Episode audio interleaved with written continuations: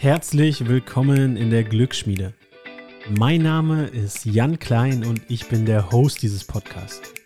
Hier gibt es wissenschaftlich fundierte Erkenntnisse aus der Psychologie, dem Performance Coaching und der Sportwissenschaft. Dazu wirst du inspiriert und motiviert, deine Ziele zu verfolgen und dabei glücklich und gesund zu sein. Auf diesem Weg will ich dich mit diesem Podcast begleiten und dir die nötigen Tools dafür mitgeben. Und jetzt ganz, ganz viel Spaß.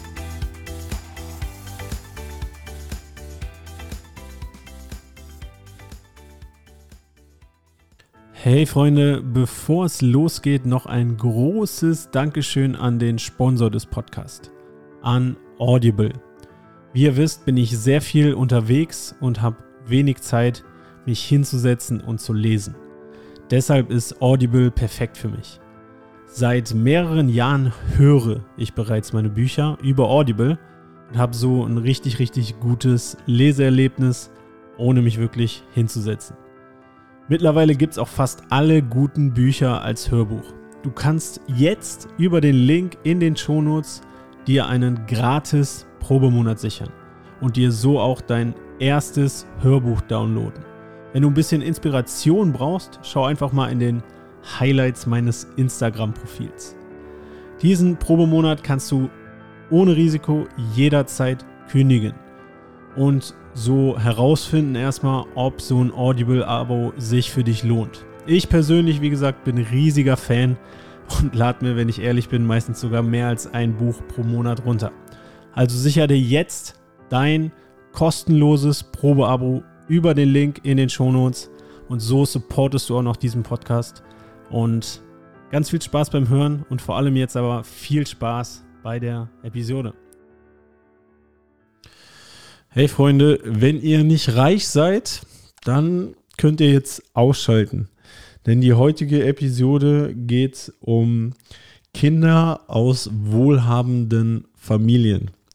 Nein, Spaß. Also, ich habe zwar einen sehr interessanten Artikel gefunden, der sich genau dieses Thema anguckt, aber hier sind echt viele coole Tipps und Lektionen auch drin, die ganz allgemein für die Erziehung gelten und für die Arbeit mit Kindern und Jugendlichen, aber auch, wie wir unsere Freunde, unsere Mitmenschen behandeln sollten.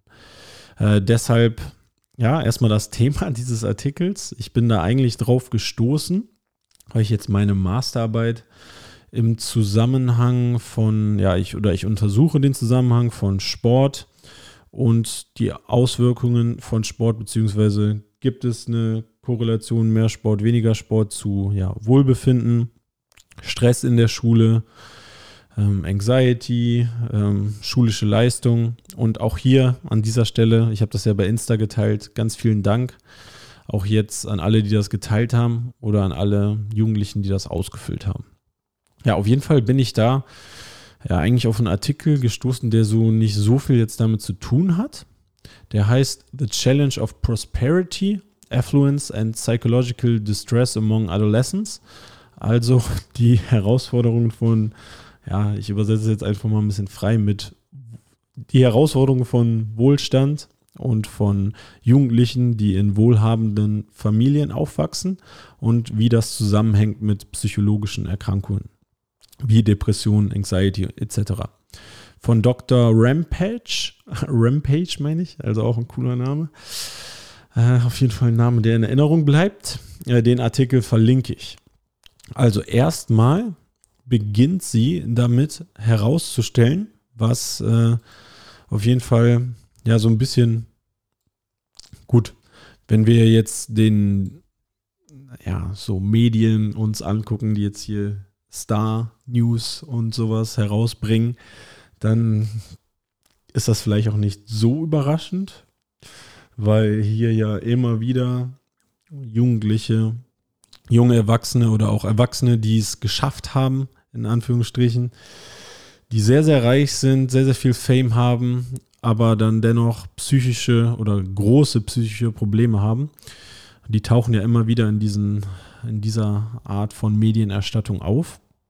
Ja, doch ein weiteres, Luxusproblem, würde ich mal sagen, von Menschen, die ja jetzt ein bisschen mehr Geld haben, ist es, dass jetzt, auch wenn sie vielleicht selber nicht mit viel Geld aufgewachsen sind, ihre Kinder aber jetzt mit viel Geld aufwachsen.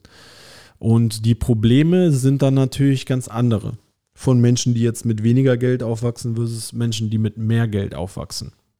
Und ja, dieses Vorurteil, das kann zu verzogenen Kindern führen. Ja, das untersuche ich jetzt nicht in der heutigen Episode, sondern in der heutigen Episode gucke ich mir wirklich mal an, ähm, wie sieht es denn um die mentale Gesundheit von diesen Kindern und Jugendlichen aus, die jetzt in wohlhabenden Familien aufwachsen. Und das sind natürlich jetzt alles Durchschnittswerte. Aber warum das auch cool ist und warum das auch jetzt für alle interessant ist, die einfach nur mit Kindern und Jugendlichen zusammenarbeiten oder auch in der Erziehung. Es gibt generelle Faktoren, die von Dr. Rampage hier herausgestellt werden, die helfen, diese ganzen Symptome wie Depression, wie Anxiety zu lindern.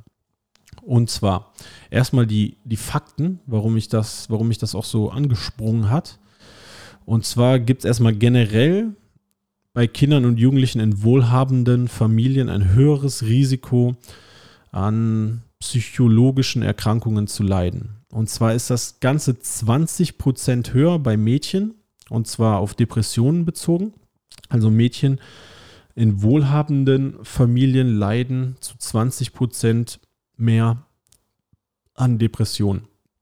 Dann ist das Risiko, ja, so Anxiety-Text zu haben, ähm, sowohl bei Jungen als auch bei Mädchen ja, zwischen 25 und 30 Prozent höher. Und gerade bei Jungen, aber auch bei Mädchen erhöhtes Risiko bei Jungen um 35 Prozent höheres Risiko für Drogenmissbrauch. Also, ganz schön viele Facts hier, die ja darauf aufmerksam machen, dass es vielleicht doch nicht immer alles so wunderbar in diesen Familien ist.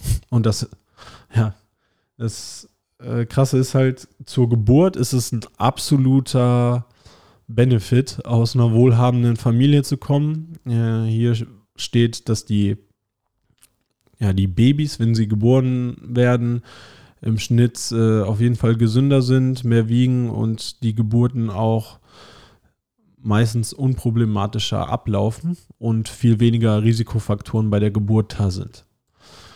Das gilt jetzt eher für Kinder und Jugendliche oder eher Jugendliche in der 10. Klasse, die Zahlen, die ich eben genannt habe. So, was ist denn jetzt der eine Risikofaktor, der hier wirklich immer wieder erwähnt wird in diesem Artikel? Ähm, und das gilt dann jetzt auch nicht mal mehr nur für wohlhabende Kinder oder die Kinder sind ja im Prinzip nicht wohlhabend, sondern sie kommen aus einer wohlhabenden Familie.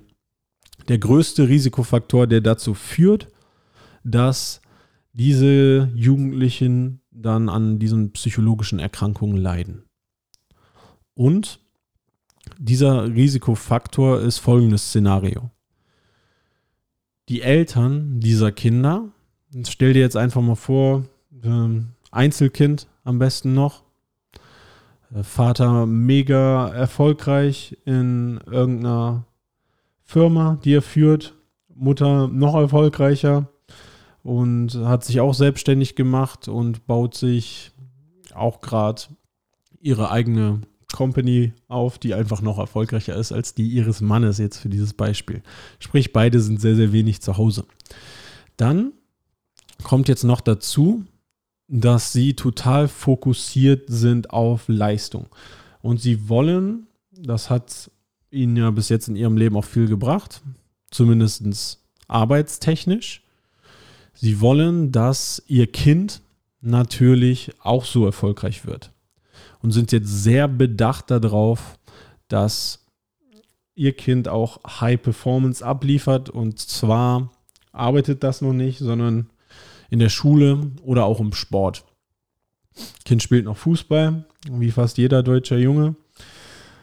Zumindest das mal gemacht hat. Und auch hier sind sie sehr auf Leistung ausgerichtet. So. Und genau das ist das Problem. Wenn die Eltern oder auch alle anderen, die mit Kindern und Jugendlichen arbeiten, diesen Kindern jetzt vermitteln, ich bin nur stolz auf dich oder ich liebe dich nur, du bist nur geliebt, wenn du erfolgreich bist, führt das zu Problemen. Von allen Risikofaktoren, die dafür sorgen, dass diese Kinder und Jugendliche aus dieser Studie ein erhöhtes Risiko für Depression und äh, Anxiety hatten, war genau dieses Szenario das verbreitetste. Also, Eltern machen ihre Liebe von Erfolg abhängig. Du bist hier nur gemocht, wenn du Einsen nach Hause bringst. Du bist hier nur gemocht, wenn du drei Tore jedes Spiel schießt und am besten auch noch, ihr müsst jedes Spiel gewinnen. Und klar, das ist jetzt vielleicht ein bisschen überspitzt dargestellt, doch für manche Familienszenarien vielleicht sogar noch untertrieben. Das führt jetzt bei den Kindern und Jugendlichen dann dazu, dass sie sich natürlich zu Hause überhaupt nicht mehr trauen, sich zu öffnen. Denn sie haben ja Angst, ihre Eltern zu enttäuschen oder ihre Eltern zu enttäuschen, ja genau. Denn durch diesen Fakt, dass ja, ich werde gemocht, ist jetzt abhängig davon, wie gut ich in der Schule etwas leiste oder wie gut ich im Sport bin, kann das halt dazu führen, gut, wenn jetzt mal etwas nicht so gut klappt in meinem Leben, ja, dann erzähle ich das ja, auf jeden Fall nicht meinen Eltern. Denn ich will ja von meinen Eltern gemocht werden, aber die lieben mich ja nur, wenn ich erfolgreich bin. So, und das führt dazu, dass diese Kinder und Jugendlichen sich zumindest auch, wie es in diesem Artikel beschrieben wird, immer weiter distanziert und isoliert haben von ihren Eltern. Was ja in der Pubertät sowieso vorkommt, aber dann halt noch viel extremer. So, was sind denn jetzt auf der anderen Seite protektive Faktoren? Also was statistisch gesehen oder was ist in diesen Studien rausgekommen, schützt vor Anxiety, vor Depression im Alter jugendliche Kinder. Und hier war der ausschlaggebende Faktor, der sich da durchgezogen hat, die Beziehung zu den Eltern. Und klar, wenn die Beziehung davon geprägt ist, ich liebe dich nur, wenn du erfolgreich bist, war das dementsprechend sehr, sehr schlecht und war dann auch der höchste Risikofaktor. Aber andersrum, der größte protektive Faktor ist es, wenn Eltern, und das war jetzt egal, ob das biologische Eltern waren oder die Personen, die halt für die Kinder als, als Eltern angesehen wurden, wenn die Wärme gezeigt haben. Und das gilt halt auch für wen auch immer oder wer auch immer mit Kindern und Jugendlichen zusammenarbeitet, weil äh, das dann häufig in manchen, also nicht häufig, aber in einigen Fällen hier in den Studien das noch so ein bisschen aufgefangen hat, wenn das aus dem Elternhaus nicht kam. Aber am wichtigsten war es bei den Eltern, wenn die auch, wenn das Kind vielleicht nicht die Noten nach Hause gebracht hat, nicht die Leistung erbracht hat im Sport, was die sich gewünscht haben, denen trotzdem vermitteln konnten, hey, das ist jetzt hier egal, du bist trotzdem geliebt. Oder wir lieben dich, egal welche Leistung du hier gerade erbringst. Und das vor allem in der schwierigen Zeit, also in dieser Dramaperiode der Pubertät. Das zweite ist Struktur. Und zwar gibt es hier unterschiedliche, und deswegen fand ich diesen Artikel auch sehr interessant, weil hier gibt es einmal Beispiele von, ähm, das heißt auf Englisch Examples of High Warmth Parenting und Examples of High Structure Parenting. So, und jetzt ist die Doktorin hier zu dem Schluss gekommen, High Warmth Parroting sollte sich durchziehen. egal was passiert. High Structure Parenting sollte langsam abgebaut werden. Warum, sage ich gleich. Aber gerade für Kinder und auch noch für jüngere Jugendliche ist es halt wichtig, auch diese Struktur zu haben. Gut, wir bleiben erstmal nochmal ganz kurz bei High Warmth Parenting, also dass die Eltern, was ich eben schon gesagt habe, um, ähm, letting them know that they are loved uh, through words and actions, also dass, ja, gut, durch Taten und Worte diese Liebe ausgedrückt wird, dass äh, den Kindern und Jugendlichen zugehört wird, ohne, und das betont sie ja immer wieder, ohne die zu verurteilen. Und dass halt ausgedrückt wird, dass wir dich lieben, dass wir an dich glauben, dass wir dein Selbstvertrauen erhöhen wollen, ohne ständig Kritik und Zweifel zu äußern und ohne vor allem ja Fehler zu verurteilen. Ja, dann entsteht eine Angst vor Fehlern und das verhindert Lernen auf so vielen Ebenen. Und außerdem, wenn sich Eltern total Sorgen machen oder selber viel Anxiety haben, hieß es hier in dem Artikel, dass es wichtig ist, dass sie das nicht auf die Kinder übertragen. Also, aber was so hier so der Key Takeaway ist, halt vor allem Liebe vermitteln, Liebe ausdrücken, unabhängig von Leistung. Dann Structure, also Struktur. Hier waren protektive Faktoren, ähm, wenn die Kinder in ihrem Haushalt äh, ja, Chores, also Sachen hatten, die sie zu erledigen hatten, wie putzen, aufräumen und so weiter. Also ihre Responsibilities hatten und das nicht von externem Personal erledigt wurde. Wenn die nur limitierten Zugang zu Geld hatten und nicht halt ihre im schlimmsten Fall eigene Kreditkarte bekommen haben und sich ständig materielle Dinge kaufen konnten, um sich besser zu fühlen, sondern wirklich limitierten Zugang zu Geld und denen auch klar vermittelt wurde, das ist jetzt hier nicht dein Geld, das haben wir uns verdient, im Falle der Eltern jetzt. Und dein Zugang hierzu ist jetzt erstmal limitiert. Und generell war zu sehen, dass ja, Kinder, die häufiger in das Sozialleben der Familie eingebunden waren, beziehungsweise wo es überhaupt ein Sozialleben gab, wo die Eltern nicht die ganze Zeit weg waren, ja auch deutlich weniger dieser Symptome von Depressionen oder sonstigen psychischen Erkrankungen gezeigt haben. Ja, also einmal könnt ihr euch auch nochmal in Ruhe angucken, wenn euch das jetzt sehr interessiert in diesem Artikel. Das sind auf jeden Fall Strategien, die dem Ganzen entgegengewirkt haben. Also Wärme und Struktur in der Erziehung. Und nochmal zu der Struktur. Hier sollte, so heißt es auch in dem Artikel, und wir alle kennen auch diese Beispiele von, ja, dann schon jungen Erwachsenen, die vielleicht mit 20 nicht in der Lage sind, ihr eigenes Leben in die Hand zu nehmen, weil die Eltern halt alles für sie machen. Oder wo die Eltern halt wirklich alles für sie regeln und die überhaupt keine eigene Selbstbestimmung haben.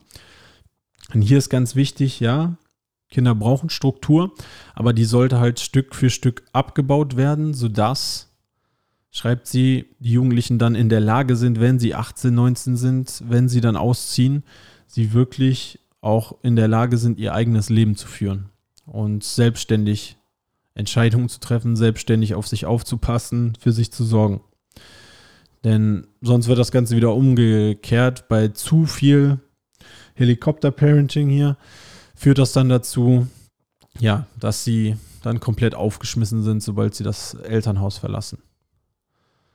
Also, nochmal Zusammenfassung.